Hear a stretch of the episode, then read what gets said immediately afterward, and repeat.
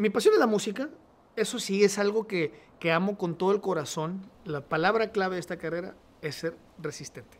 Ve el éxito como parte del camino y del proceso. Cuando nos preguntan cuál es tu canción favorita, la que estoy por grabar, y siempre te vamos a contestar lo mismo porque así nos educó papá. Este 2020 ha sido distinto. He visto crecer a mis hijos de una manera distinta. He convivido con mi esposa de una manera distinta. He hecho muchas cosas que no podía hacer.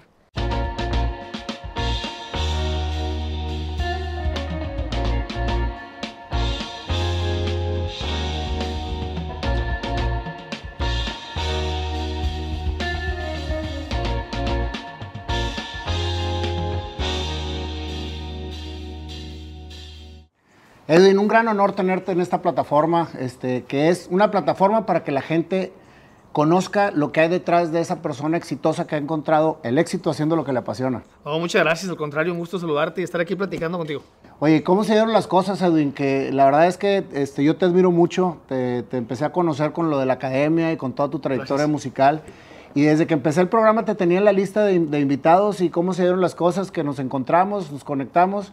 Y pues es, es un honor tenerte aquí, Edwin. No, al contrario, fíjate que si hay algo que siempre he procurado de, de mi forma de ser, es que cuando veo a alguien así como nos topamos tú en la calle, no quedarme con las ganas de saludar o de decir, oye, yo te he visto o algo, porque eso me ha llevado a muchos lugares. El, el- el atreverme a tocar las puertas, creo que es una de las maneras en las cuales he conseguido cumplir muchos retos y muchas metas, porque cuando te quedas con eso del, ah, yo lo he visto, y, pero mejor después lo saludo, creo que te limitas demasiado. Entonces, a- obviamente, en muchas ocasiones me dicen, oye, no sé, no, no te conozco, quién eres, pero siempre empiezo yo a platicar y a convivir porque es una manera de hacer conexión y que puede llegar a muchos lados que no te imaginas. Fíjate, este, eso que me estás comentando, yo lo, una vez leí un libro que se llamaba El Factor Aladino, que se lo recomiendo, es buenísimo. Es un libro ya antiguo que precisamente habla de nunca quedarte con ganas de nada, ni de pedir nada, ni de decir nada, ni nada, porque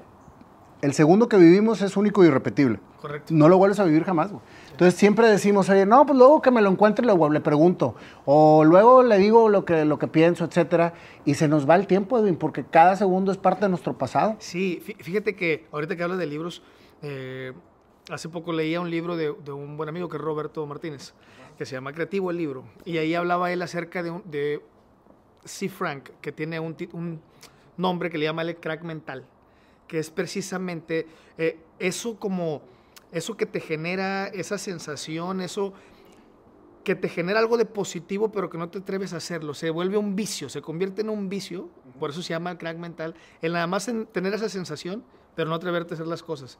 Y luego vuelves a tener la sensación con algo más, pero no te atreves a hacerlo. Entonces, precisamente habla de que rompas eso y que lo hagas, que no, que no lo generes como un vicio de nada más tener ese positivismo, el, el lo voy a hacer, lo voy a lograr, pero porque te emocionas y te late el corazón y nunca te atreves a hacer nada, ¿no? Te acostumbras a eso. Te quedas en el sueño. Es correcto. Este, yo ahora traigo muy, muy, muy este, tatuado en la filosofía de soñar, creer y crear. Totalmente. Porque si te quedas con una u otra, no logras nada. O sea, si nada más te quedas con el sueño, hasta es frustrante, güey. Porque traes tantas cosas en la cabeza que luego no las ejecutas y dices tú, es que ¿por qué no lo hago? Pues es que hay que soñar, hay que creer y después crear para que realmente se cumpla el ciclo y logres avanzar y crecer a, pues, a lo que el mundo te trajo, ¿no? Es correcto, porque Definitivo. y ahora con las redes sociales tienes la forma de malamente, porque es algo que cometemos, com- no es un error, pero, o sí, al final es un error, que en las redes sociales empiezas a ver a muchas personas que se te hace muy fácil el decir, mira qué padre hace esto, y mira qué padre hace el otro, y mira el otro, y estás perdiendo tanto tiempo nada más en ponerte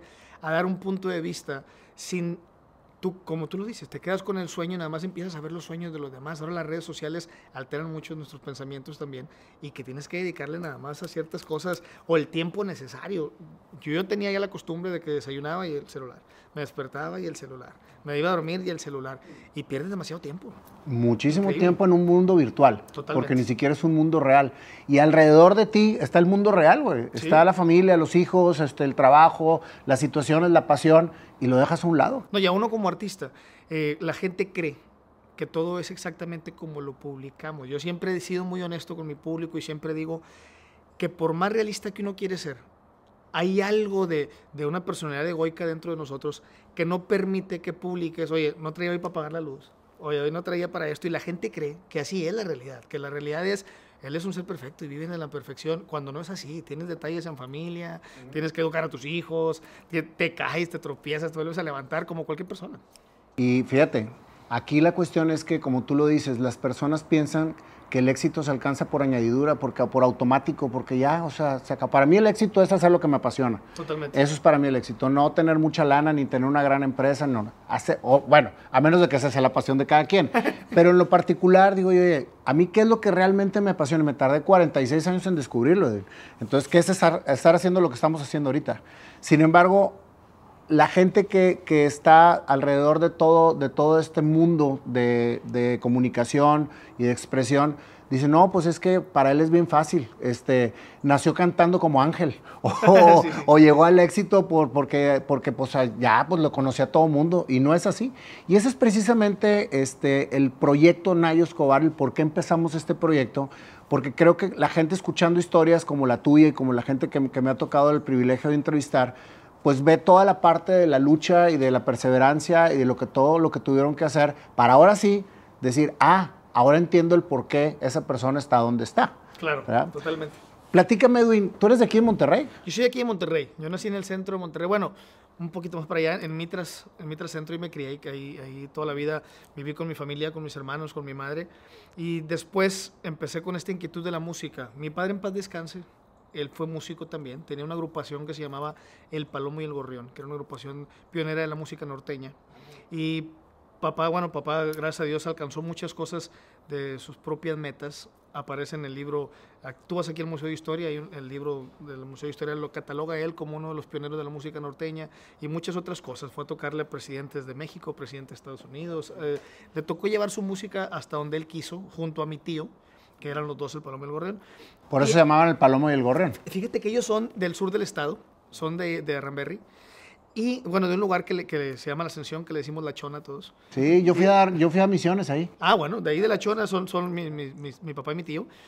Y cuando ellos nacen, en aquellos años se acostumbraba que les ponían como un apodo conforme nacía el bebé. Entonces, por ejemplo, en la familia Luna eran aves. Entonces, mi tío nació un poquito gordito y el palomo. Mi papá nació delgadito y peloncito, como un gorrión y el gorrión. Y, así les iban poniendo todo, ¿no? Por eso el grupo se llamaba así. Pero es una historia, eh, te lo voy a resumir hace muy poco, pero papá se cae de un caballo cuando estaba joven, bueno, muy chiquito, a los cinco años, cae encima de un maguey, una espina le atraviesa de aquí de la mejilla hacia arriba del ojo, y eso le desprende la retina y muchas cosas.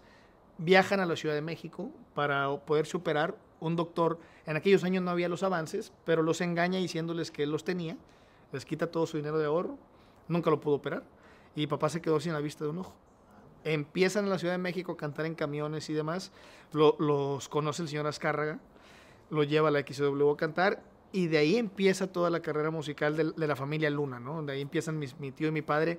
Cuando yo nací ya era una familia musical, o sea, tu infancia la creciste alrededor de la música norteña. Totalmente, alrededor de la música norteña. Lo curioso aquí es que canto en banda, pero se debe a, a, que mi padre, uno de sus géneros musicales favoritos era la banda, aunque él cantaba música norteña. Entonces, cuando yo tengo alrededor de 15, 16 años, empezamos a ver que la demanda en Monterrey de bandas era demasiada, porque entran bandas muy fuertes como Banda El Recodo, eh, que catapultó la música de banda, que dejó de ser un género que cuando yo me acuerdo que llegaba a la secundaria con mi disco de banda decían música de rancho, música de campo y qué es eso, porque no la conocían. Eh, la mayoría de las críticas siempre se generan por la ignorancia, ¿no? Entonces la gente no conocía ese género musical. Y, y, empezaban a criticar de todo, ¿no? De rancho y qué es eso y cómo suena así. Tú viviste, dices, en Mitras siempre. En Mitras Centro. ¿Qué hacías de niño? ¿Cuál era tu pasión? O sea, ¿a qué jugabas, Edwin? Uy, muchísimas cosas. Enfrente de la casa de mi madre hay, había un terreno baldío que ahora es el centro base de la UPS. Entonces, ahí exactamente ese terreno estuvo por mucho tiempo abandonado. Y aunque era algo privado que, que no es un consejo para que hagan en la casa, pero nosotros nos brincábamos la barda, porque siempre estuvo abandonado y jugábamos fútbol. Entonces jugábamos fútbol entre todos los de la cuadra ahí adentro y no había quien nos molestara porque era totalmente, siempre tuvo las Tenías un centro deportivo enfrente de casa. Totalmente, totalmente. Entonces nos gustaba jugar fútbol, empezaban los videojuegos a agarrar mucho auge, eh, pues no sé, el Xbox, el Play, todo ese tipo de videojuegos. Tuve la fortuna de que mi papá en aquellos años era bien complicado para nosotros como familia entender todavía más la carrera musical porque no existían los celulares. Mi papá se iba de gira seis meses o más y lo veías cuando regresaba. porque no había un, un ¿cómo estás? y una videollamada, eso no existía, ¿no? Entonces cuando llegaba, pues papá, con la creencia de que lo que uno quería era algo que él nos trajera, como muchos cometemos ese eh, detalle en muchas ocasiones, pues llegaba con lo nuevo que él veía en Estados Unidos o algo, ¿no? Veía un videojuego, veía algo y nos lo traía. Y, tuve la fortuna de, hacer ese tipo de cosas. Pero también, por el lado de mi mamá, era como el lado más estricto y échale ganas a la escuela y, hace esto. Entonces, era, yo tenía muy marcados mis horarios. Mi mamá te decía, 8 de la mañana empiezas clases, regresas a la casa a la 1, de 1 a 3 tienes para comer, de 3 a 6 tu tarea y para ir a jugar 6 y media a 8 ya te quiero aquí porque tienes que dormir. Si, te, si se te escapaba un poco más de tiempo en cada actividad, le iba restando tu actividad que continuaba. Tu, tu fuercita tienes que estar de regreso en tu casa a las 8, 8 y media. Así hubieras jugado media hora porque hiciste la tarea tarde, porque te quedaste dormido, por lo que tú quieras. Fíjate qué esperanza es que ahora los papás seamos tan estrictos en ese sentido, ¿no? Como que nos hemos volvido más laxos. Yo creo que se ha convertido aparte en, en una balanza que no está bien nivelada hasta dónde tú puedes educar a tu hijo y hasta dónde se convierte en un punto de crítica y de juicios ante la gente que está a tu alrededor. Porque en aquel entonces yo me acuerdo que mi mamá con una mirada ya sabías que estaba haciendo algo mal. Ahora te le quedas viendo fuerte a tu hijo y empiezan los de alrededor con que no lo mires así, pobrecito, la psicología. Que... Entonces hay, hay una balanza que no está bien nivelada, que, que, se ha perdido el control de ella, que de, de pronto está hacia un lado y de pronto está hacia el otro. ¿no? Sí, está. Es, digo, es que las generaciones cambian y creo que, que, lo que no debe cambiar es precisamente la educación que nosotros tenemos el compromiso como padres de hacer con nuestros hijos. O sea, ¿por qué este, ahora les levanta la voz un maestro en la escuela y vas y demandas al maestro? Este, y a mí me quebraron todos los metros posibles del, yo creo que de la primaria me los quebraron a mí en la cabeza. mi mamá, yo, yo creo que mi mamá decía que también, que les ponían las manitas y así les daban en la mano el mismo maestro, porque lo veían como, como una personalidad que era de respeto. Y, y ahora yo veo muchos chavos que son de la misma escuela que mis hijos y ven al maestro como, si, que, como un camarada más. Como Sí, sí, sí, ha perdido muchísimo la, la, la autoridad. Oye, ¿en cuántos eran en tu casa? Somos tres varones y una mujer. Somos cuatro hermanos y mis padres, ¿no? Son, eh, yo soy el más joven después de mis hermanos. Yo nací 12 años después, fui el pilón de los pilones. Eh, 12 años después. 12 años después, 12 años después.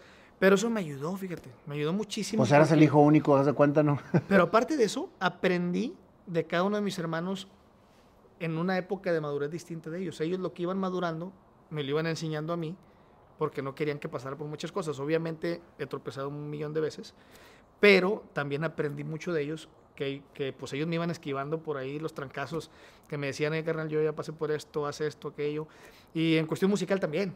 Yo tengo 33 años. ¿Tienes 33? 33 años, pero... Pareces más chavito, ¿sí? yo pensé que... Y luego decías que, que, te tocó la generación del Xbox y del Pivo, y entonces dije, no, pues este es un chamaco de 22, no, 23 años. No, de, de Oye, ya me sentí bien señor, pero viejito, además ya es un chamaco, ¿ah? No, entonces, por, por, lo mismo, cuando me preguntan a mí, ¿qué tipo de música escuchas toda? ¿Qué es toda?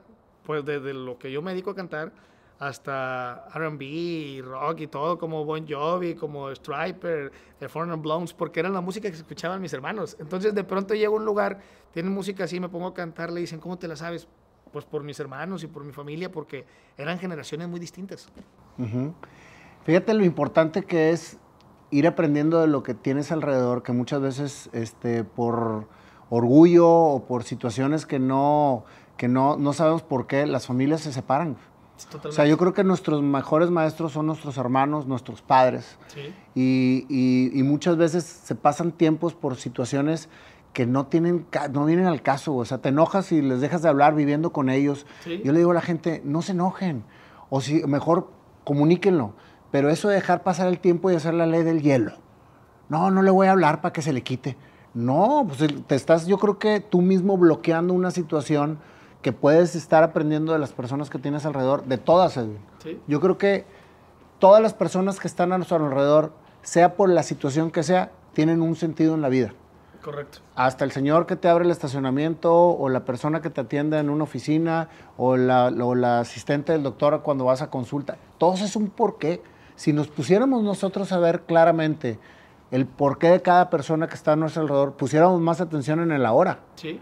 Totalmente. O sea, aquí estamos las personas que tenemos que estar, porque en el momento preciso que estamos viviendo, ahí tenemos que estar cada uno de nosotros. Yo creo que este año muchos aprendimos eso. Muchos aprendimos el, ahora porque eh, descubrimos que el pasado pues ya no se puede cambiar y que el futuro va a ser incierto totalmente, que tienes que vivir el presente. ¿Cuánto no teníamos planes para este año totalmente distintos? Yo me acuerdo, ahora me da gracia de la manera en que, por ejemplo, al recibir el año, cuántos que estaban ahí conmigo decían, este es mi año y va a ser el mejor de todos, va a ser un año diferente, y sí lo es, es un año totalmente diferente, porque cambió de muchos aspectos, pero también aprendimos que hay que estar preparados para todo tipo de circunstancias. cuando me pregunta alguien a mí, oye Edwin, ¿crees que estoy haciendo esto bien o mal? me hago la pregunta primero de, ¿qué voy a decir si en realidad lo puedo ayudar o no? El siempre aplaudirle lo que está haciendo y después ahora sí dar mi punto de vista. Ayer publicaba yo una frase que aprendí en un libro de un autor que se llama Anso Pérez y hablaba acerca de eso, de que no, no piensas en muchas ocasiones que el pisar a un gusano es matar a una mariposa muy hermosa. Entonces tienes que cuidar mucho con lo que vas a decir y la manera en la que lo vas a decir para que no dañes y que en realidad sea constructiva, porque también sos de la idea de que nadie te puede dar un comentario constructivo sin haber construido nada acerca de lo que te va a dar su punto de vista. Entonces, eh, vas aprendiendo. Para mí este 2020 ha sido un año de mucho aprendizaje. Siempre me ha gustado leer, pero ha sido tanto que los primeros dos o tres meses me dediqué a hacer absolutamente nada y después dije, ¿qué va a pasar conmigo el próximo año? Si me preguntas qué te dejó de aprendizaje el año 2020, qué aburrido decir que nada. Entonces empecé a tomar cursos y empecé, me metí con Robert Kiyosaki, lo de Rich Dad, eh, me metí a eh, lectura de Jim Quick, empecé a tomar muchos cursos y, me siento una persona distinta porque empecé a descubrir cosas en mí que no conocía. Ahí es donde precisamente uno toma lo que le toca vivir con lo que quiere vivir. Correcto. O sea, por ejemplo, tú lo acabas de decir, ¿cuántas personas a nuestro alrededor no optaron por no hacer nada. Optaron, optaron por no hacer nada. O sea, decir, pues estoy en home office, o si te le tocó home office, este, pues aquí estoy medio haciendo como que trabajo y medio haciendo que no.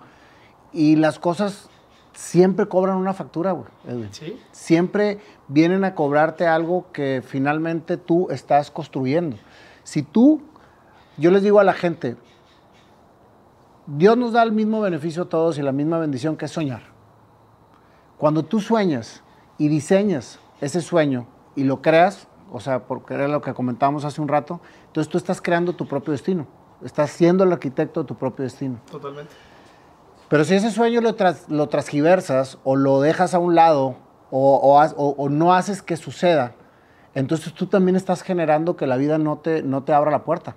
O sea, tú puedes realmente abrir o cerrar la puerta conforme quieras hacerlo. Entonces, a lo mejor tú dices, dices, oye, yo, yo tomé en cuenta el que si no hacía nada en, este 2020, pues qué iba a decir en el 2021 que hice, o sea, cómo se me pasó el año. Y te pusiste a activar y empezaste a tomar cursos. ¿Cuántas cosas hay gratis, güey, para tomar? Muchísimos. Entonces No, es, no es un factor el dinero de decir no tengo ahorita, etcétera. Hay para todos. Y si le buscas, lo encuentras. O sea, esa es una de las grandiosidades que nos da las redes sociales y, toda la parte del, del, electrónico. Y tienes que reconocer el, el que a todos nos equivocamos. Y, por ejemplo, yo recuerdo cuando empecé a tomar el primer curso, a las pocas gentes que, les comenté y que me decían, ¿por qué? Porque siento que no estoy haciendo nada. Y me decían, si lo estás haciendo. Has lanzado tres canciones a radio que les ha ido muy bien. Eso lo hice el año pasado, el pasado. Es algo que no puedo decir yo, oye, ah, sí, tienes razón, saqué una canción que le ha ido muy bien en 2020 en temporada de pandemia. ¿Eso qué tiene que ver? Es algo a lo que me dedico. Eso era mi obligación, que ya lo venía haciendo desde hace años anteriores. Que, tienes que hacer de algo distinto, como tú lo dices, tomar las riendas tú de la vida y que no las tome alguien más por ti y que nada más te vaya guiando hacia el punto de vista distinto. Que al final genera frustración de poder de decir qué hubiera sido. Y eso nunca me ha gustado. El, decir que hubiera sido, pues nunca me, nunca me he querido quedar con ganas. Siempre es mejor hacerlo y después ya, si no te salió como esperabas, puedes volverlo a hacer. Acabas de mencionar algo importantísimo. Sí, sí estoy haciendo algo. Saqué una o dos canciones que pegaron, pero eso es lo que ya, has venido haciendo. Entonces, hay veces caemos en una zona de confort con lo que nos está dando lo que estamos haciendo. O sea, ¿por qué no hacer algo distinto? O sea, ¿por qué no, no en realidad enfocarte con, con conectar con tu interior y decir, esto es lo que quiero hacer y atreverte a hacerlo. Como lo que dijiste en un principio, oye, yo voy a decir las cosas que quiero decir cuando realmente me, tope a las personas o a la gente que, que, está alrededor de. Eso es hacer cosas diferentes, es decir, voy a, voy a ser consciente el que quiero hacer esto y no regularmente estar haciendo lo que siempre haces. Porque también la vida se vuelve monótona y aburrida, ¿no? Sí, sí. definitivo. ahora del curso este, me pasó algo muy chistoso que te comentaba ahorita antes de que iniciamos la entrevista, que hace dos días hablé con Carlos Muñoz. Y pasó algo similar. Tomé un curso y lo vi. Y él menciona en el curso, cuando termine el curso, el que quiera me etiqueta. Se terminó, le tomé una foto, lo etiqueto y lo subo y está mi esposo al lado y se ríe y me dice, me imaginé que iba a hacer eso. Le digo, sí, y si no me contesta en cierto tiempo, le voy a escribir. Pasaron dos o tres horas y empecé a escribirle. Y no me contestaba. El día siguiente le volví a escribir. Hasta como el cuarto día me escribió y me dice, perdón, no he visto el mensaje. Entonces, exactamente, quedé de verlo como unos días y me dice mi esposa, ¿a poco vas a ir a reunirte con él? Le digo, pues no estaba dentro de mis planes primeros, pero yo quería que me viera y empecé a escribirle hasta que me vio. Y no sabes hasta dónde puede llegar. No sé, eh, no he platicado con él en persona, pero supongamos que viéndolo de la mejor manera hacia mí, sucede algo padre o interesante con él, qué bueno que fue por tomarle una foto y etiquetarlo. Tienes que atreverte a romper tus barreras porque uno mismo se detiene con el miedo. Y el miedo es bonito, pero el miedo es bonito cuando te lleva a cumplir muchos otros objetivos, que lo sepas encaminar. ¿Cuándo descubre Edwin su pasión? Primero, ¿cuál es tu pasión, Edwin? Mi pasión, bueno, ay, mi pasión es la música. Eso sí es algo que, que amo con todo el corazón cuando estoy arriba del escenario, cuando estoy grabando. Pero entra algo entra una línea muy delgada en este preciso año. En este preciso año por primera vez. Yo estoy en esto en la carrera musical, te comentaba, de muy joven, desde los 15, 16 años de manera profesional. Porque Empezaste a los 15 años. Empecé a, cantar desde los, em, empecé a cantar desde los 5 años con mi papá. Mi papá nos llevaba a ciertos conciertos y te subía con él al escenario, cantar dos, tres canciones. Y era bonito porque, ay, mira el niño que canta y todo, ¿no? Después, en el periodo de la secundaria, la vergüenza y ese tipo de sentimientos que uno empieza como a conocer, me limitaron a no querer cantar.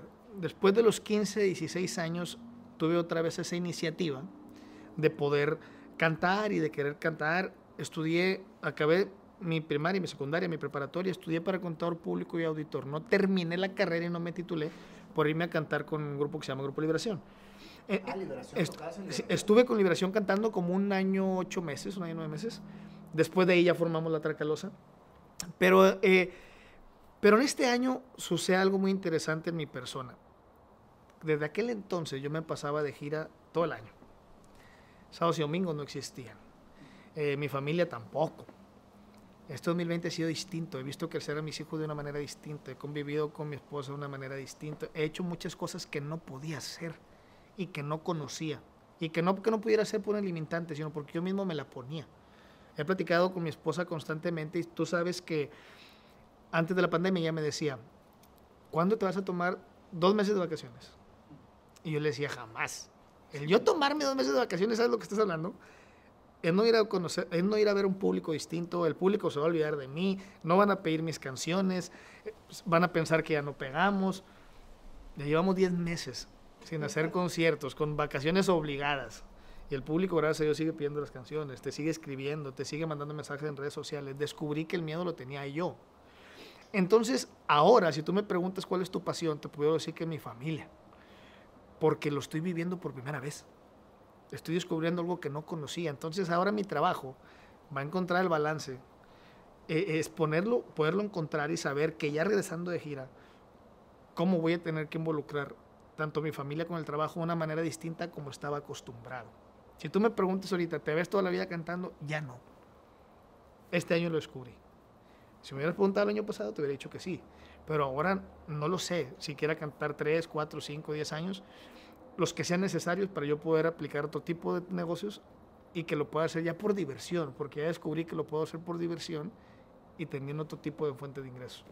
Es la primera vez, Edwin, que, que escucho de manera tan clara cómo una pasión te puede ir llevando a modificar tu vida sin dejarla de hacer.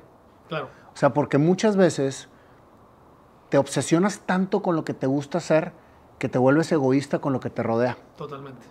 Y cuando realmente empiezas a tener ese equilibrio, Ahora voy a sacar un nuevo concepto que se llama la madurez de la pasión.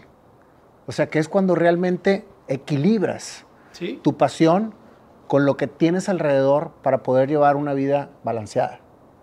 Y es la primera vez que lo oigo, este, Edwin, porque, y créeme que me estás dando una gran lección. O sea, porque siempre es, busca la pasión, haz lo que quieres, lucha por ella, persevera. ¿Ok? ¿Y a cuánta gente te estás llevando eh, este, alrededor de encuentro? y, y, entró el punto en el que hasta comprendí a mi papá. O sea, en aquellos años que te comentaba yo que no había celulares y todo, uno, uno te cuenta que mi papá llegaba a la corte cada vez que llegaba de gira. Todos mis hermanos y nosotros y mi mamá y todos, pues sí, tú vienes de gira y qué padre, qué divertido. Y que... Pero ahora que uno se dedica a esto y que ves esto, que ya comprendes el lado de tu familia, entiendes los dos puntos de vista y, entiendo que mi papá muy probablemente, y estoy seguro de eso, él sufría como yo sufro ahora, que sabes que a lo mejor te vas a tener aquí de gira y decir, híjole, pero ya no voy a ver a la niña correr y ya no va a pasar esto. Entonces empieza todo el mundo en el cerebrito, ahora sí como que los dos hemisferios empezaron a trabajar y empecé a comprender muchas cosas que anteriormente no es que no tuviera la capacidad, pero es que no me interesaba ponerle atención. No me interesaba porque yo estaba muy enfocado en lo mío y en el poder decir, si yo me muevo un poquito hacia la izquierda o hacia la derecha, no, yo tengo que ir derechito y sí me estaba llevando a mi familia a encuentro. Ahora comprendo tantas cosas que a lo mejor mi esposa me decía, oye, ¿no viste a la niña decir su primera palabra y que uno se le hace fácil decir, no pasa nada, hombre, yo llego y dice, va atrás, va a decir otra palabra cuando llegue, pero ahora lo ves aquí y ah, entiendes lo que te quería decir, ¿no? ¿Cómo ha cambiado tu vida la lectura? Porque escucho que lees mucho, ¿no? Muchísimo, muchísimo porque creo que ahora más, porque ahora aplico lo que estoy leyendo. Siempre he leído, pero siempre leía por leer y por conocer algo más pero ¿qué sucede cuando aprendes y no lo ejecutas? Pues nada. Entonces, de, ayer escuchaba eso, que hay un, un, proverbio chino que dice que todo lo que escucha y ve se le olvida, pero lo que hace lo aprende para toda la vida. Entonces, eh, es muy padre cuando lo que estás leyendo lo empiezas a aplicar poco a poco. Tampoco puedes cambiar de la noche a la mañana a ser otro Edwin Luna totalmente distinto, porque va a haber cosas que te van a costar, pero vas aprendiendo y aplicándolo, vas aplicando mucho tipo de herramientas que te ayudan y, me ha cambiado muchísimo la vida. pareciera mentira, pero el curso que estoy tomando también para leer más rápido con Jim me ha ayudado demasiado. Me ha ayudado demasiado.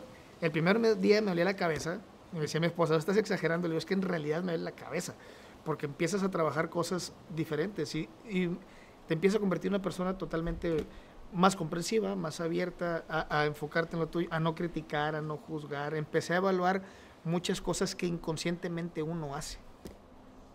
Pues es que vas, como tú dices, madurando y como vuelvo otra vez a, compartir contigo el hecho de llevar a cabo lo que estás, lo que estás estudiando, o sea, o lo que estás leyendo, no nada más dejarlo ahí. ¿Cuánto estudio, cuánto conocimiento tenemos los seres humanos que no llevamos a cabo? Muchísimo. Y por eso hay tanto, a lo mejor, tanta frustración. Porque la frustración viene de no ejecutar. O sea, de quedarte con. Información. Nos vamos llenando de información, pero pues nada más la tienes ahí como que no ejecutas. Oye, Edwin, pues entonces empiezas con liberación, después viene la tracalosa. ¿Cómo, ¿Cómo continúa tu vida? Porque creo yo que para llegar a la madurez que ahorita tienes, pasaste por muchas. Mucho. Definitivo vas aprendiendo de todo. Mira, cuando empecé con las bandas, empecé aquí en Monterrey, en los bares y restaurantes y todo, como la mayoría. Mi papá en paz descanse, falleció hace ya, va para 11 años. Eh, cuando, antes de que él falleciera, él me decía, tienes que buscar dedicarte a lo mismo que yo y con el mismo grupo, porque yo ya trabajé por la marca. años por esa marca. Yo no comprendía el por qué, pero algo de mí me decía que yo tenía que hacer lo mío. Y siempre luché por eso. Hubo problemas familiares, me salí de la casa, etcétera, etcétera, porque yo... Por el, encontronazo de Por el choque. Por el choque porque yo quería dedicarme a lo mío. Pasé por mucho, pasé por alcoholismo, pasé por muchas cosas, por... No por una mala influencia, porque al final de cuentas uno decide, pero sí por el entorno en el que yo me movía. Entonces, ah, en aquel entonces, el trabajar en los bares y eso era para traer yo algo para la casa, para comer, etcétera, porque obviamente no hay un ingreso muy grande cuando estás en los bares y demás. ¿Ya estabas casado o todavía no te casas? ¿Todavía no? ¿Todavía, no te casas? Eh, aprendí una gran lección ahorita que dices de, de, de casarme porque eso toda la gente lo conoce de mí. Tengo 33 años, pero he estado tres veces casado. ¿Has estado tres veces Y, te- y te voy a decir que, ese, que eso, y tener, tengo, en total, entre mi esposa y yo, tenemos cinco hijos. Ella tenía dos hijos, yo tenía dos, y una bebé que tenemos juntos. Pero si tú supieras cuánto, tanta energía enfoqué en criticar a mi papá, porque mi papá era lo mismo. Tanto lo critiqué que inconscientemente iba repitiendo lo mismo que él. Tanto fue el que mal, y por qué tiene varias esposas, y por qué tiene varios hijos. Y que, ¿Tu y papá tanto, también tu- tanto, te- tanto. tu- tuvo varios matrimonios? Sí. Tu- tuvo varios matrimonios y tuvo varios hijos con distintas mujeres. Y en mi caso es igual. Y de tanto estarle, me iba convirtiendo en la, en la semejanza, ¿no? Totalmente. No lo comprendí hasta que empecé a leer y hasta que empecé a prepararme. Creo que tenemos muchos ese miedo de leer y prepararte porque dices, qué ridículo. Esta persona dice que es mejor persona porque lee, no puede ser. Pero hasta que ya te metes, te das cuenta de que sí, que sí, los libros están escritos por algo y porque ya se vivieron, etcétera, etcétera, ¿no? Entonces empecé a descubrir muchas cosas que dejé de hacer, pero, pues bueno, he estado casado tres veces, tengo hijos con distintas mujeres, ahora por primera vez siento que mi familia tiene una base distinta que nos ha ayudado a crecer tanto mi esposa y a mí de manera individual como de manera eh, de esta unión que tenemos y a mis hijos también. Impactante el hecho de que lo reconozcas, porque muchas veces eh, uno le saca la vuelta a todo lo feo y nomás habla de lo bonito. ¿sí? Y no hay feo ni bonito, todo es para crecer. Totalmente. Precisamente por eso, cuando tienes las agallas de platicarlo, Edwin, y decir, pasé por esto, estaba copiando a imagen y semejanza lo que yo tanto criticaba de mi padre, es la única manera en que se crece, güey. Sí, O sea, porque de otra manera, pues sigues criticando y haciendo exactamente lo mismo. sí, sí. sí. Y, y- y a todos nos pasa. Entonces, fíjate nada más lo importante que es como padres darle a nuestros hijos una imagen congruente a lo que realmente queremos para ellos. Totalmente. Porque también como padres dices, es que te debes de poner a estudiar y nunca lees. Es que debes de hacer ejercicio y nunca haces ejercicio. Es que debes de llegar temprano y el papá bien pedote. Y entonces todo eso Sí, sí, sí. hace precisamente que el hijo diga, a ver, güey, pues Hacia por dónde me voy, claro. ¿verdad? Y regularmente se va por el lado de lo que ve y experimenta con su padre. Correcto. O, y- o con su madre. O sea, es... Eh, perdón, ¿sabes qué también me hizo cambiar? Te voy, a dar, te voy a platicar algo que nunca he platicado. Y pero ahora creo que contigo es una buena manera de platicarlo porque resulta que somos vecinos. Y te voy a platicar algo que también me hizo cambiar mi manera de pensar hacia qué quería yo para mí y qué quería para mis hijos en preparación y demás. Me gusta la carrera musical. Me gusta lo que he hecho. Amo mi carrera y demás. Me gustaría que mis hijos lo hicieran, sí, sí les gusta, pero descubrí otra cosa. Yo lo aprendí de chiquito porque mi papá era lo único que se dedicaba, porque mi papá nunca estudió. Entonces él tenía mucha ignorancia y lo que conocía era la música y nada más. En el caso mío, ya mis padres, como mis hermanos, nos dieron escuela y aparte la música. Ok, pero en el caso mío no lo supe balancear. De pronto la música me consumió tanto que era mi pasión y todo y dejé la preparación por un lado, hasta ahora que la retomé. Cuando yo llego aquí, que no vamos a ir en dónde, pero cuando llego yo aquí, me hablan de la dirección de aquí y me dicen, te queremos dar una noticia. Y cuando les pregunto por qué, me dicen, tienes prohibido por la presidencia de aquí entrar a la colonia. Cuando yo les pregunto por qué, me dicen, es por lo que te dedicas. Eh, no, el ambiente musical no nos gusta, el medio del espectáculo tampoco. ¿Qué tienes tú de preparación? Etcétera, etcétera, etcétera. Entonces, y me lo hicieron llegar por un comunicado. Me quedé pensando y dije, de entrada lo primero que dije yo es, voy a vivir aquí porque no tengo nada de malo. Entonces, hice, hice lo necesario para yo poder vivir aquí. Pero ya estando aquí, me quedé pensando y dije, ¿por qué nos tienen a nosotros que nos dedicamos al regional mexicano catalogados como ignorantes, no estudiados, eh, personas que no se dedican a algo bueno, etcétera, etcétera?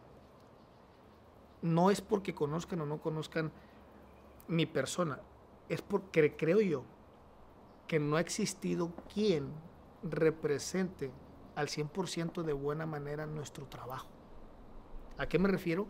A que si tú te topas con un artista que se dedica al regional mexicano, en muchas ocasiones, porque yo también lo hago, siempre andamos a lo mejor de bota, sombrero, cinto, hablamos mal, no nos estudiamos como deberíamos porque dejas la escuela a una temprana edad por dedicarte a esto, a diferencia a lo mejor de un artista pop, porque la mayoría vienen de un conservatorio, vienen de buenas familias, etcétera, etcétera.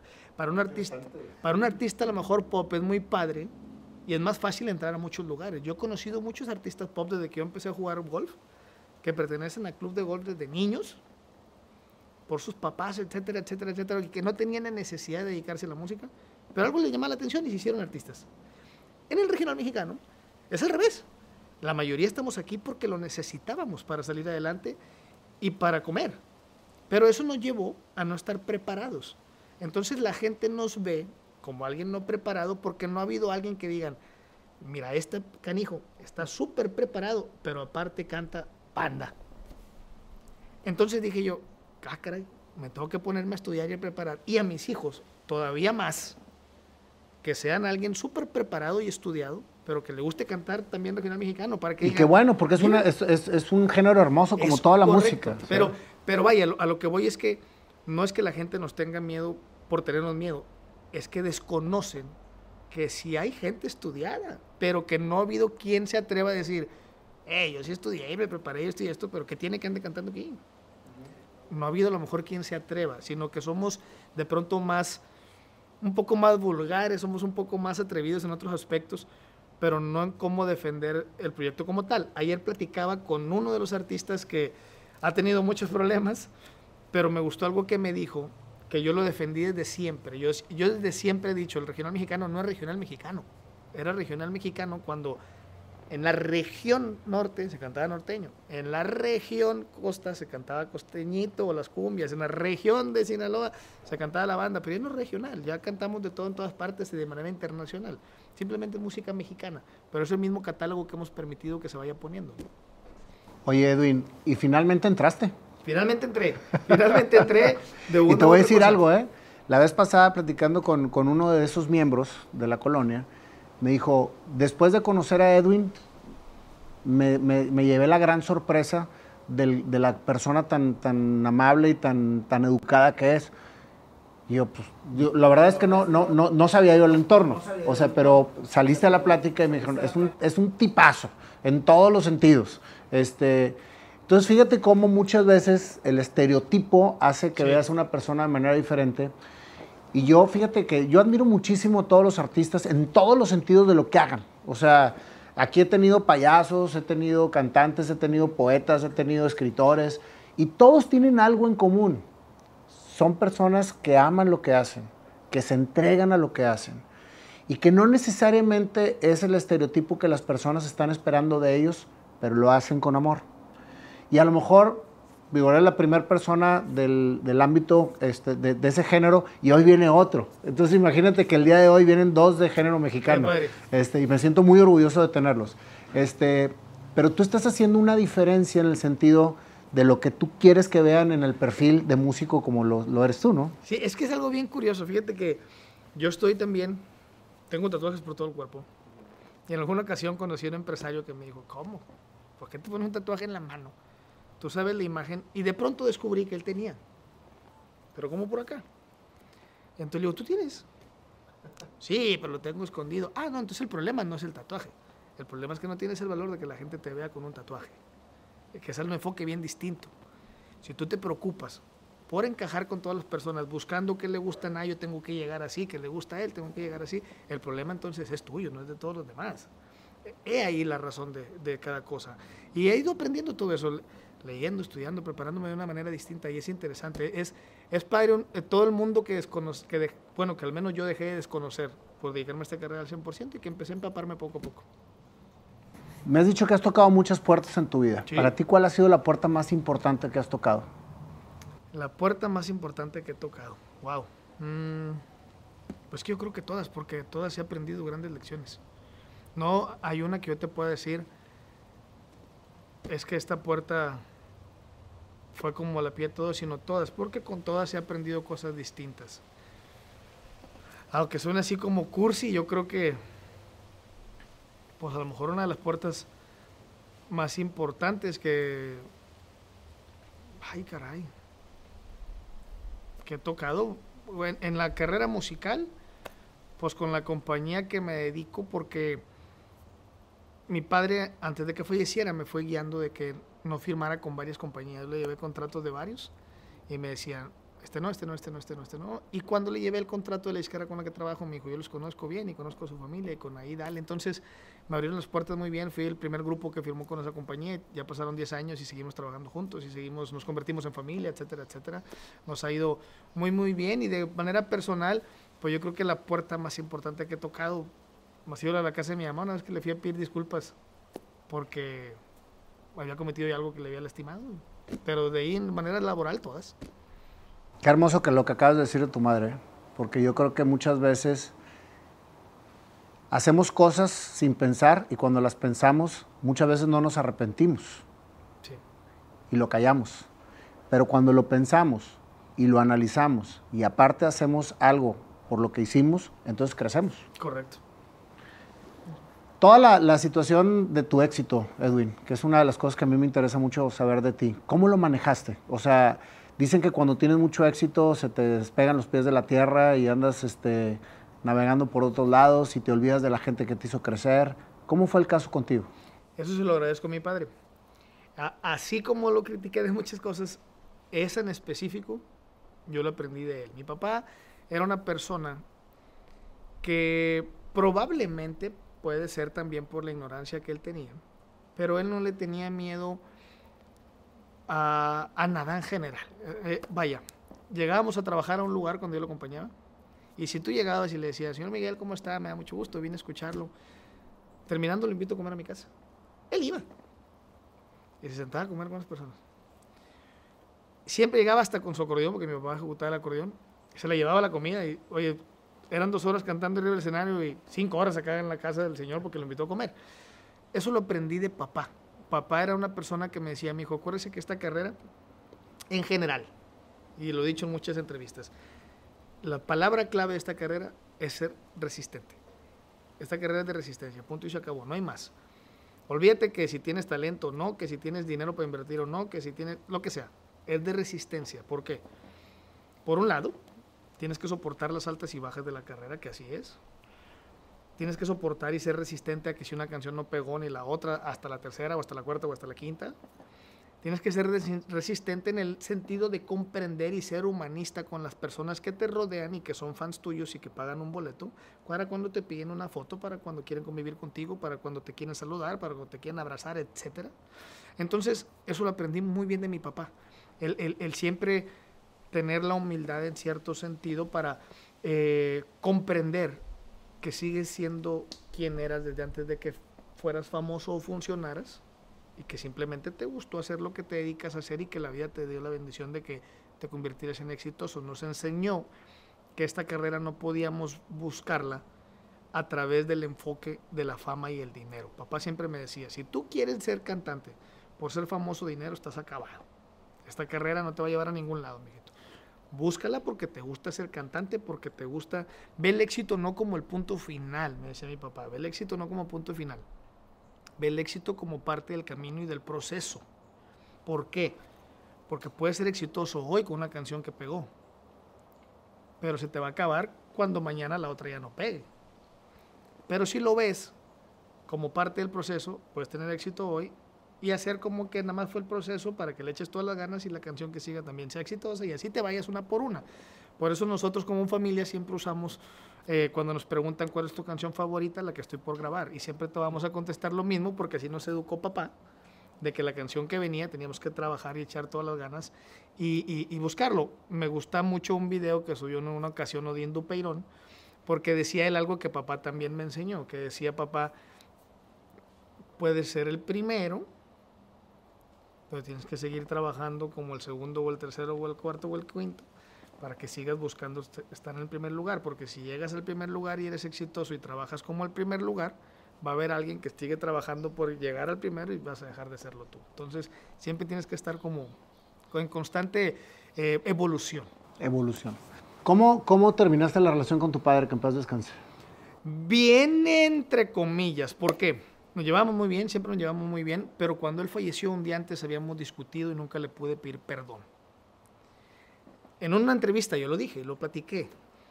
Y de pronto, eh, ahora por las redes sociales la gente empezaba a ponerme, tú eres el que lo mató. No, yo no decía que yo era el que lo había matado. Yo decía que durante muchos años viví yo con ese sentimiento y esa frustración porque un día antes habíamos discutido. Entonces imagínate, tú discutes con tu padre y el día siguiente te dan la noticia de que está internado y a las horas de que falleció, uno se queda con el, ay, ¿por qué discutimos ayer? Después me sirvió, tuve que pasar por un proceso porque fueron dos o tres años de, de sí yo sentir... Me sentía culpable, culpable de cierto modo porque habíamos discutido de una manera muy fuerte y después se le había dado un infarto.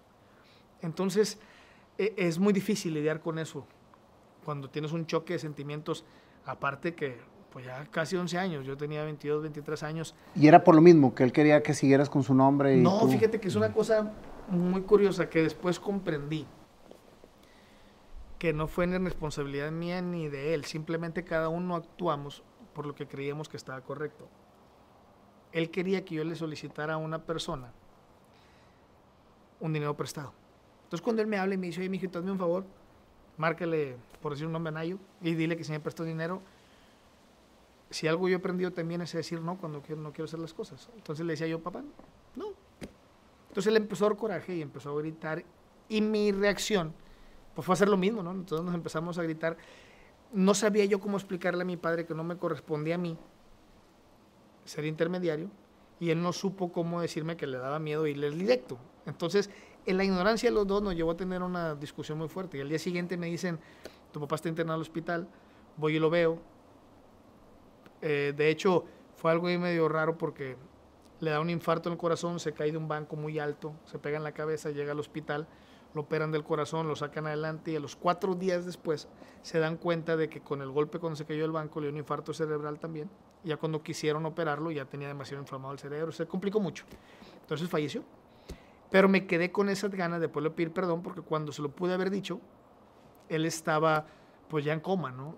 Eh, al final yo entré, depende de qué lado, qué tan creyentes sean las personas, pero yo en aquel momento, que me acuerdo mucho que cuando a mí me decían que las personas cuando están en coma te escuchan, yo no creía, pero en aquel momento creí, porque yo quería que mi papá así fuera, ¿no?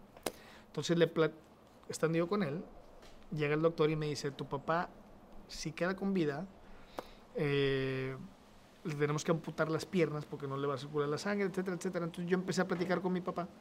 Y ahí le pedí perdón y ahí le dije, papá, si quedas en vida, te van a amputar las piernas y demás, y falleció. Duro, ¿eh? Sí, duro. Definitivamente. Claro, cuando comprendí el momento en el y que entendí que si él estuviera conmigo, no le gustaría que me estuviera culpando, sino que siguiera mi vida adelante y cumpliera todas mis metas y sueños. ¿Y con tu mamá este, te arreglaste y estás Ya, con mi, madre sí. Ella radica en Estados Unidos, en San Antonio. Va y viene cada cierto tiempo. Y nos llevamos muy bien, nos llevamos muy bien. Eh, creo que cuando empecé a llevarme muy bien con toda mi familia fue cuando entendí que no nadie somos iguales y que cada quien tiene metas, ideas, compromisos distintos. Y cuando comprendí el valor de decir sí, el valor de decir no. Fue cuando nos entendí todo. Fíjate, Edwin, lo que acabas de decir también es muy importante. Yo creo que la mayor parte de los problemas que tenemos los seres humanos es querer controlar la vida de los demás. Correcto. Porque nadie podemos controlarle a nadie más que a nosotros mismos. Y por querer que las personas sean como nosotros queremos que sean, muchas veces nos lleva a frustrarnos y a estar completamente enojados con la vida. Sí, sí, sí. No, eh, eso, entre eso y el que te decía del que muchas ocasiones no sabemos decir no. ¿Cuántos problemas no hay porque un hermano, por, por algo así simple, te pide un favor. Y porque crees que lo correcto es hacerlo, puedas o no puedas, entonces no encuentras cómo decirle que no y le dices que sí, pero al final no lo haces y se molestó por no poder decir no, no puedo, no tengo el tiempo, estoy ocupado. Punto y se acabó. ¿Cuántos problemas no genera el no saber expresarte? El no saber expresar o el no comunicar. O el no comunicar. O sea, porque son cosas diferentes. Sí. Expresión viene del sentimiento, comunicar viene del pedimento. O sea, decir, oye, este, quiero esto. Y muchas veces la gente asume que la otra persona va a saber lo que quieres, güey. Sí. Oye, ¿tus hermanos se dedican a lo mismo? Mis dos hermanos varones sí. Y mi hermana acaba de iniciar también con, con la inquietud de la música. Mis hermanos están ahorita trabajando. Tu hermana es reportera, ¿no? No, O- mi, her- o- mi hermana empezó, tiene poquito con, con lo de la música, ella se, se ha dedicado a todo lo que ha querido. Porque vi que habías grabado una canción con ella, Ah. pero, pero creo que ella est- estaba haciendo entrevistas, algo así. no, No, no, grabamos una canción que es bien curioso porque siempre nos ha gustado esa canción. Eh, se llama eh, Te- Te robaste mi corazón. La grabamos hace, uy, yo creo que al principio de año. Y la sacamos después, y la sacamos después, la sacamos después. Es una canción cover de Selena. No sabíamos nosotros que iba a salir la serie de Selena ni nada. Y la grabamos después, y, la- y después la sacamos, y después. Y luego después ya vimos que salió la serie y todo. Y le decía yo, la sacamos, no la sacamos.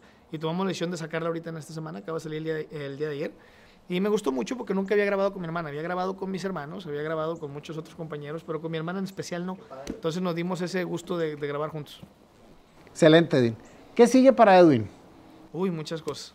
Muchas cosas. Estoy aprendiendo de muchos otros tipos de ramas alejados a la música.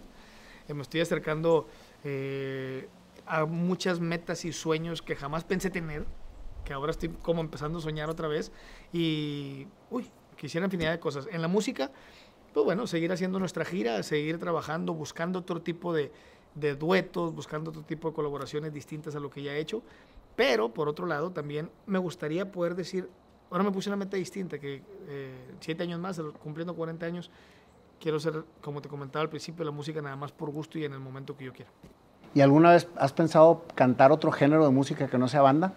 Sí, eh, y he grabado en diferentes géneros. He grabado, he grabado en pop, he grabado con mariachi, he grabado con la banda, he grabado, eh, acabo de grabar cumbia con una compañera que se llama María León. He grabado todo un poco. Y ahora estoy estudiando, me acuerdo, me, está, me vino a la mente porque ayer estaba con uno de mis hijos. Y me comentaba una- mi hija, perdón, que estaba tocando piano y me decía, no quiero tomar clases de piano, porque ayer fue su presentación. Me dice, porque ya sé, está chiquita mi niña, me dice, ya no quiero tomar clases de piano, papá, ya sé tocar piano. Entonces me acordaba, yo le daba el ejemplo, le digo, mijita, yo tengo 10 años cantando de manera profesional y sigo tomando clases, tres días de la semana. ¿Por qué? Porque traigo otro tipo de inquietudes. Creo que algo interesante es que encuentres otro tipo de inquietudes y, y le pongas interés a otras cosas para que no te sientas ciclado, como decías tú, en tu zona de confort. Y me gustan mucho las obras musicales. Entonces, está una maestra en casa tres días de la semana que le dije, quiero cantar en una obra musical, prepárame. Entonces me está dando clases por otro tipo de cosas. ¿Cuándo lo vaya a hacer? No lo sé, pero me estoy preparando como si mañana ya fuera a hacer mi show. Y, y a lo mejor cuando ya me sienta preparado, le voy a decir, oiga, quiero cantar ópera, prepárame para eso. Y ahí me voy a ir colando en todo. Dentro, de la misma, dentro del mismo canto. Dentro del mismo canto. ¿Tocas algún instrumento? El acordeón de teclas, pero lo dejé de ejecutar porque me llamó mucho la atención nada más estar cantando. Sí, yo también. Me gusta más la cantada que la tocada. Pues muchas gracias, Edwin. La verdad es que ha sido un placer platicar contigo. Gracias por la apertura que has tenido con nosotros. Este, hablo de nosotros porque es todo el público el que te está viendo y el tener historias como la tuya dan esperanza a que la gente siga luchando y siga perseverando por hacer lo que les apasiona. Claro. Este, yo saco cosas bien interesantes de esta, de esta entrevista, sobre todo la primera y, y que te digo con toda humildad es tu sencillez. Gracias. Este, eres un hombre sencillo que no, que no se ha mareado por el éxito. Este, me consta porque te tengo aquí presente y te palpo este, y eres una persona muy auténtica, así que este, te felicito por eso. Y de nunca quedarte con ganas de hacer nada, cabrón Sí, sea lo que sea, decir algo, hacer algo, ejecutar cosas que no hayas ejecutado antes, o sea, siempre atreverte a... No sé si te, te- viste alguna peli- una película que se llama Mr. Destiny. Es una película de los 80, a lo mejor, te- este, pero, pero vale la pena. Es de James Belushi. Este, y es cómo cambia la vida de una persona con, un, con una tirada de béisbol, güey. O sea, con una, con- o sea, él tira una pelota este, y le falla. Y era el campeonato del high school. Entonces eso cambia por completo su vida. Y entonces después te la ponen cómo hubiera sucedido si lo hubiera, si hubiera colocado el, el- Totalmente, el- el- sí. Pero luego te, te dicen que no es la pelota, sino la cómo tomaste la situación. O sea, entonces, al final de cuentas, ya te la estoqué toda, ¿verdad? pero al final de cuentas, él dice, no fue el tiro, fue cómo tomé ese tiro. correcto. Ese es, ese es el tema. O sea, es, cuando yo empecé este programa hace un año y medio, Edwin, batallaba para que la gente viniera a entrevistar.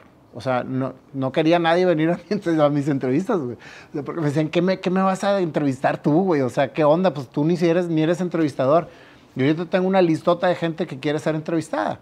O sea, gracias afortunadamente a que creí en el proyecto y a que lo estamos haciendo de una manera bien natural y con un fin que va hacia la gente, que eso es precisamente lo que, lo, eh, lo que hace que el éxito llegue, ¿no? No, pues muchas gracias por invitarme y ojalá algún día nos volvamos a encontrar y ya te platique cosas nuevas que No, no, a ver, compadre, va a ser la primera de muchas. Oh, por Dios. Este, bueno, y como ya es una tradición en este programa, te voy a cantar a ti cantante, güey. Órale, va. Este, la, tu- la canción de tu historia. Voy a invitar a mi querido amigo, el pandita Jorge Luna, que, oye, Luna, a lo mejor son, son parientes, sí. yo creo que A lo mejor checar. parientes. Oye, créemelo, compadre, que para mí es todo un reto cantarle a un cantante y más de tu, de, No, tu- de hombre, tu altura, ¿eh? Así, pero, pero lo que hacemos nosotros lo hacemos de corazón, es completamente improvisado, este, y es la historia de tu vida. Correcto.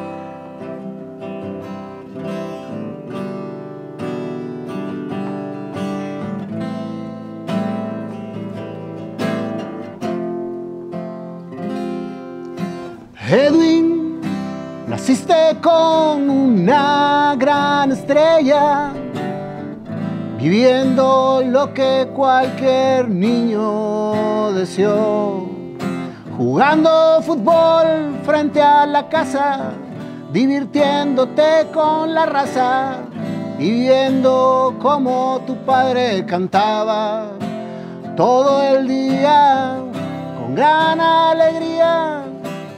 Edwin creció y la imagen de tu padre perseveró.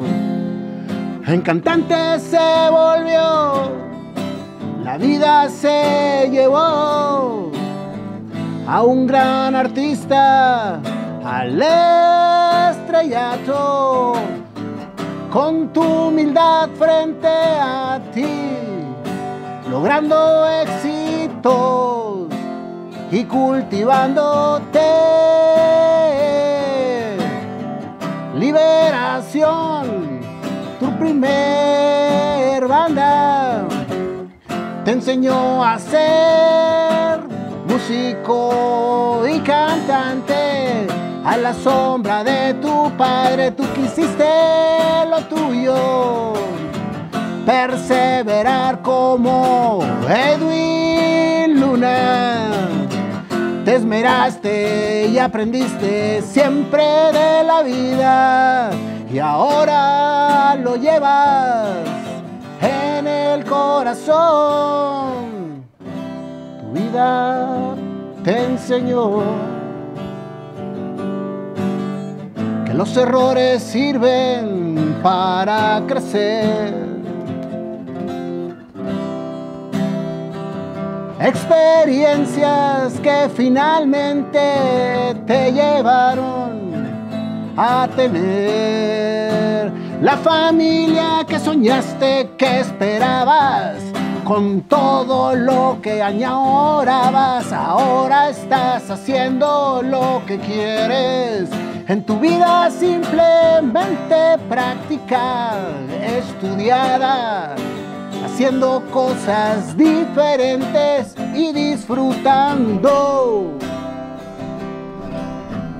a la familia que se volvió tu pasión, descubriendo lo que tenías en el corazón. Sucesos importantes te llevaron a ser lo que eres hoy sencillo y gran cantautor. Edwin, gracias por estar aquí, por ser quien eres, por dar lo que eres a toda tu gente, a tu familia, a tu padre que te mira desde arriba y tu madre que te aplaude desde aquí. Edwin, síguele así.